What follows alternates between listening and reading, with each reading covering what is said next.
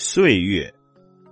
我们三十岁的时候，悲伤二十岁已经不再回来；我们五十岁的年纪，怀念三十岁的生日有多么美好。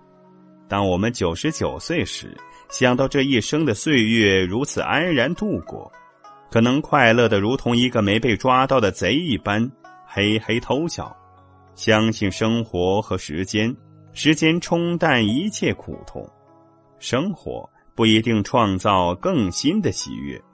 小孩子只想长大，青年人恨不得赶快长出胡子，中年人染头发，高年人最不肯记得年纪。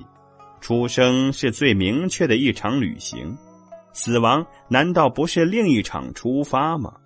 成长是一种蜕变，失去了旧的，必然因为又来了新的，这就是公平。孩子和老人在心灵的领域里，比起其他阶段的人来说，自由的多了，因为他们相似。岁月极美，在于它必然的流逝。